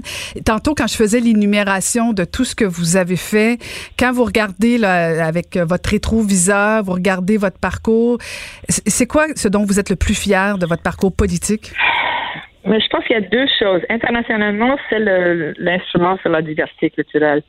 Parce que ce qui est drôle, on pense euh, beaucoup que c'était euh, un instrument euh, pour sécuriser les langues autres que l'anglais, mais ça a débuté au début parce que nous étions dans la guerre des magazines avec les Américains. Et nous avions conçu l'idée de, de soustraire la culture de, de, de l'OMC et de le mettre au, au sein de, de l'UNESCO. Et c'était sept ans et nous avions eu une convention finalement. Alors ça, c'est probablement la première. La deuxième, pour moi, c'est beaucoup plus local. Comme on dit, le, la politique est toujours euh, globale et locale. Dans mon coin, pas dans mon comté, mais dans mon coin, j'habite euh, à, Hamilton et à Havre, qui était en discussion, en débat légal pour plus de 55 ans. Et moi, j'ai réglé l'affaire et j'ai euh, redonné, euh, que j'ai redonné, mais j'ai facilité le retour au Havre à la population. Et maintenant, ils sont en train de faire un développement de 200 millions de dollars qui n'aurait jamais pu être conçu ou livré si nous n'avions pas été capables de, de, de, finir avec une, euh, procès incessante qui durait depuis 55 ans. Alors ça, c'est des deux choses. Et il y a un troisième national. International, c'est l'instrument sur la diversité. Local, c'est le Havre de Hamilton. Et nationalement, c'est moi qui ai euh, freiné le, tout développement dans les parcs nationaux du Canada. Et je pense qu'on a créé, avec vous, on a travaillé sur un projet de loi pour que les changements dans les parcs nationaux doivent se mettre au Parlement et pas seulement à la ministre, au, ministre. Mm-hmm. Et ça, ça a permis euh, vraiment un changement de perspective parce que dans le temps, tous les développeurs voulaient faire des choses à l'intérieur des parcs et nous, on voulait les freiner mais c'était toujours euh, le ministre qui était responsable et il y avait beaucoup de pression euh, de, se plier au développement. Et je pense que le projet de loi sur les parcs nationaux, qui est devenu la loi sur les parcs nationaux, est probablement la, la, troisième chose qui va durer après que nous sommes tous partis là. Il n'y aura pas de développement dans les parcs nationaux et ça, c'est bien. Mm-hmm. Et est-ce qu'il y a quelque chose que vous êtes euh, particulièrement moins fier? Ah, ben, je pense que si on prend l'exemple de notre soi-disant euh, le, projet des drapeaux, quand j'ai lancé le projet des drapeaux dans la première, euh, je pense que c'est la première euh, journée du drapeau le 15 février, et on a beaucoup coupé dans tous les budgets de tous les ministères, et moi j'ajoutais de l'argent pour acheter des drapeaux. Et ça, ça a créé toute une crise au niveau du Québec, euh, ça a créé toute une crise auprès de la population. Et je pense que j'aurais pu, en, rétrospective, c'était pas euh, la bonne façon de procéder. J'ai trop poussé et j'étais trop euh, et c'était trop vite. Hmm. On a quasiment lancé ça sur une serviette, de, une serviette de, de table et finalement L'idée, c'était de donner une fierté aux gens qui sont capables de s'exprimer et euh, pour le Canada et pour Québec ou et pour Ontario et autres. Et euh, mais finalement, pendant que votre attention est centrée sur vos urgences du matin, vos réunions d'affaires du midi, votre retour à la maison ou votre emploi du soir. Celle de Desjardins Entreprises est centrée sur plus de 400 000 entreprises à toute heure du jour. Grâce à notre connaissance des secteurs d'activité et à notre accompagnement spécialisé, nous aidons les entrepreneurs à relever chaque défi pour qu'ils puissent rester centrés sur ce qui compte, le développement de leur entreprise. IGA est fier de présenter l'émission À vos affaires. Pour économiser sur votre panier d'épicerie, surveillez les offres et promotions de la circulaire disponible à IGA.net chaque semaine. IGA Vive la bouffe et les bonnes affaires. De toute façon, je l'ai, faite. C'était au-dessus des, euh, des bureaucrates. Et vous savez, Caroline, des fois, quand quand on dépasse les bureaucrates, ça crée des problèmes. Ah, si je le sais, si je le sais, oui, effectivement. Mais, je suis contente que vous euh, vous rappeliez cette euh, cette année-là où justement, bon, vous avez commencé à distribuer des drapeaux canadiens. Euh, vous êtes devenu à ce moment-là un symbole très fort pour pour pour pour, pour les, notamment pour les nationalistes, mais même pour les Québécois en général. Vous étiez pas la personne la plus aimée au Québec. Là. Comment vous avez vécu ça quand même cette période-là?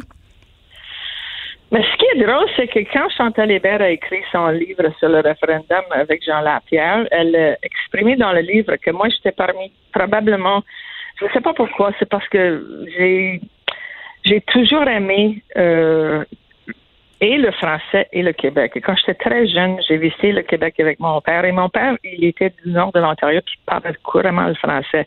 Mais moi, je le faisais pas. Alors, quand je me suis plongée dans la culture, j'ai travaillé au Québec aussi comme journaliste. Alors, j'étais plus connaissante des autres. Et je pense que le, malheur de ça, euh, Chantal Hébert a, écrit dans son livre que je connaissais mieux le, le, topo au Québec que beaucoup d'autres, mais euh, je me suis fait un peu euh, caricaturisée parce que je pense que j'ai beaucoup travaillé aussi et on a travaillé dans le monde du média, on a beaucoup fait pour l'investissement télévisuel, euh, film, etc. Et le, le fait d'être le roi des drapeaux, ça m'a ça m'a caricaturisé dans les yeux de beaucoup de Québécois. Et c'est ça qui était malheureux. Mais En tout cas, c'est un peu ce que l'on vit dans la politique. Ben oui, c'est ça. Faut être capable de prendre la pression. Ouais, et, et, et, quand vous regardez ce qui se passe actuellement à Ottawa, là, sans, sans vouloir jouer à, la belle-mère, tout ça, euh, c'est quoi vos impressions face à Justin Trudeau, la façon qu'il gère la crise de la COVID-19? Mais je pense que le, le, le, le, COVID, la crise de la COVID, c'est bien géré. Je pense que oui, il a des problèmes. C'est plus sur les.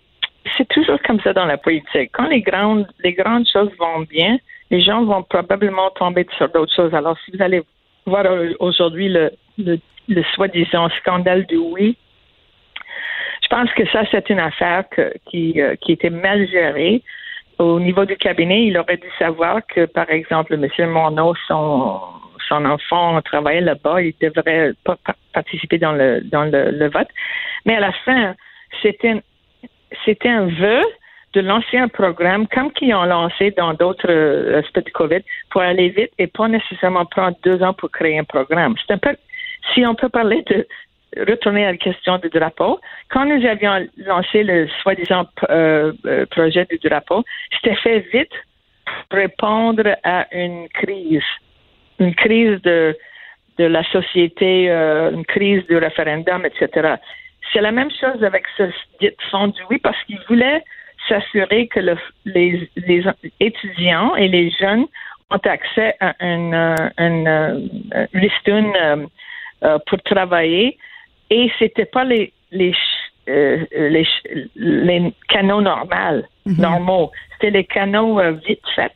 Et c'est là où on prend des problèmes. C'est plus une question de mauvaise euh, mauvaise gérance que de. C'est pas un scandale. Mhm. Le fait que sa mère reçoit de l'argent pour aller parler à 29 fois.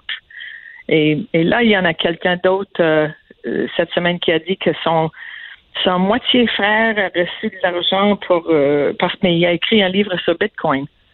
Alors, à un moment donné, les, les, les gens qui reçoivent les reçus du gouvernement, c'est pas le premier ministre qui sait tout ce qui est fait par.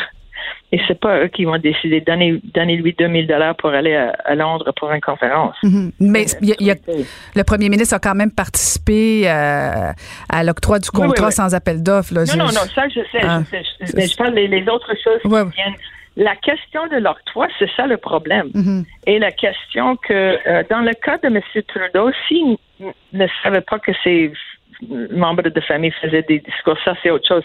Mais dans le cas de Bill Morneau, son, son enfant était un emploi, un, employé de, de ce groupe-là.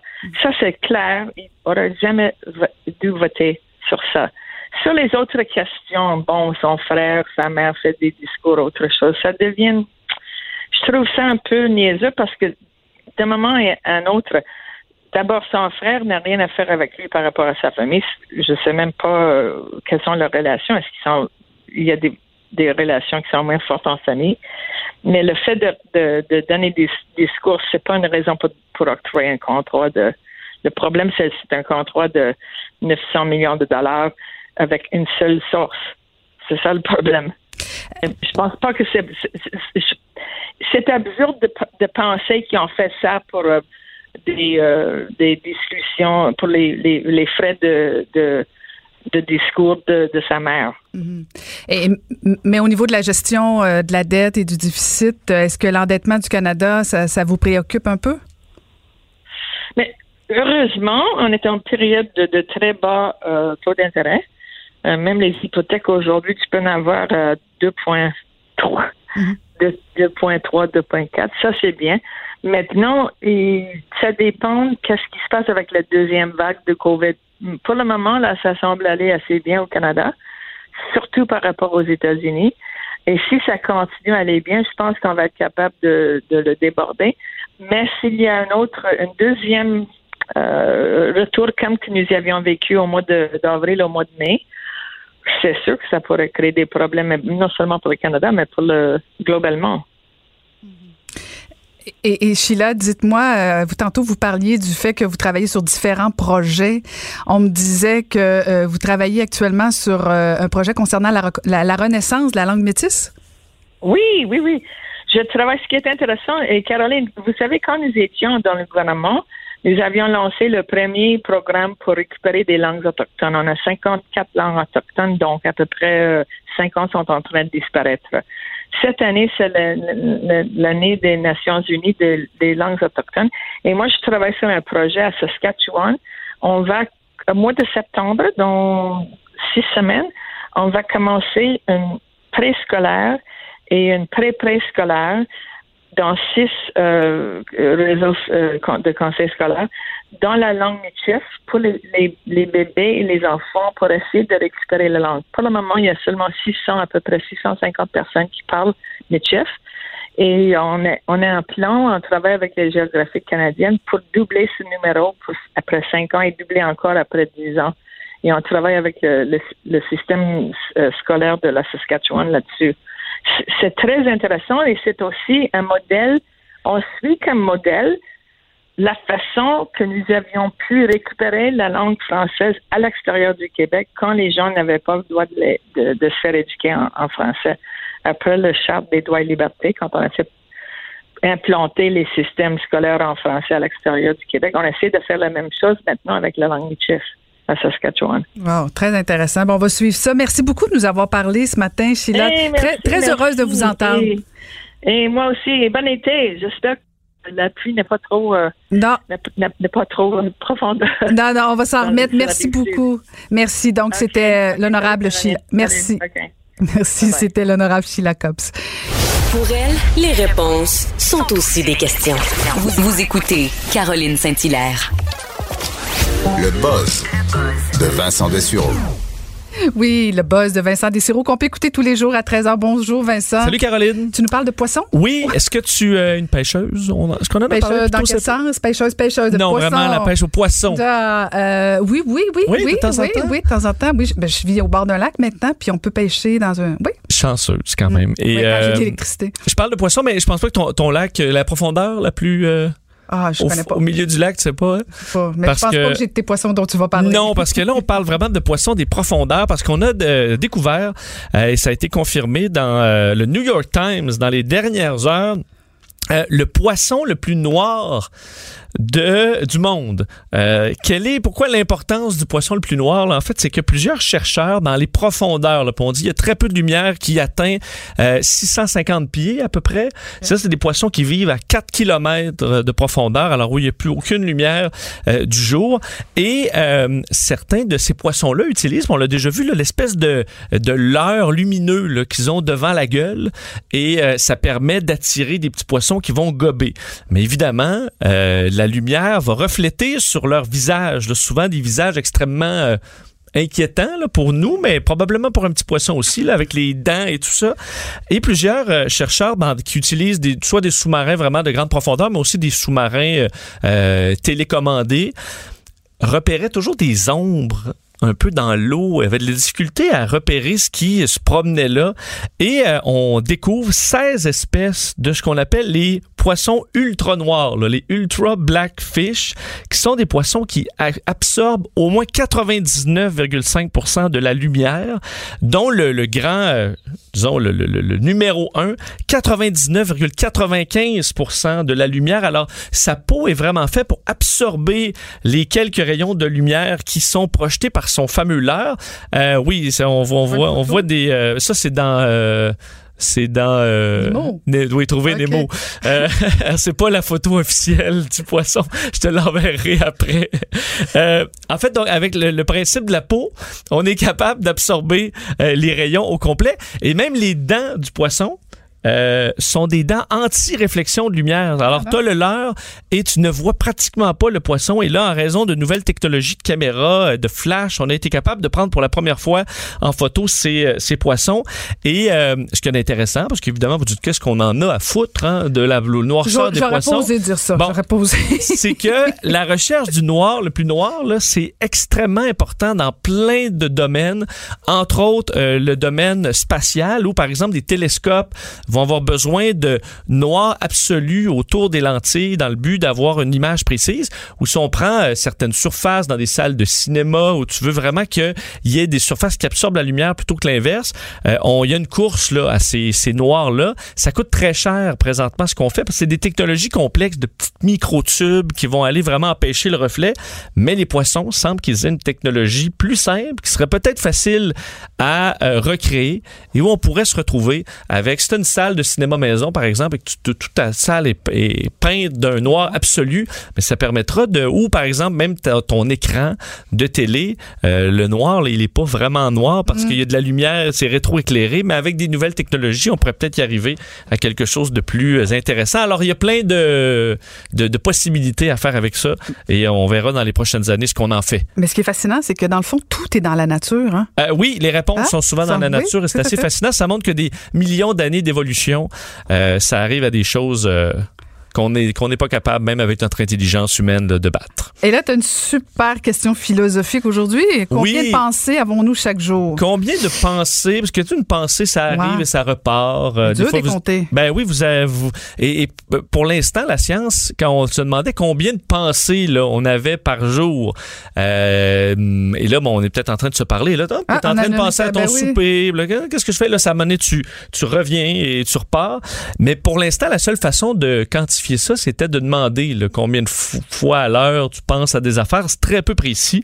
Mais euh, des, euh, des chercheurs ont réussi avec des capteurs sur le cerveau à repérer ce qu'eux appellent un verre de pensée, c'est-à-dire que la pensée là d'une nouvelle, un nouvel élément qui vous pousse, qui vous apparaît dans le cerveau, on voit où ça commence et on voit où ça finit.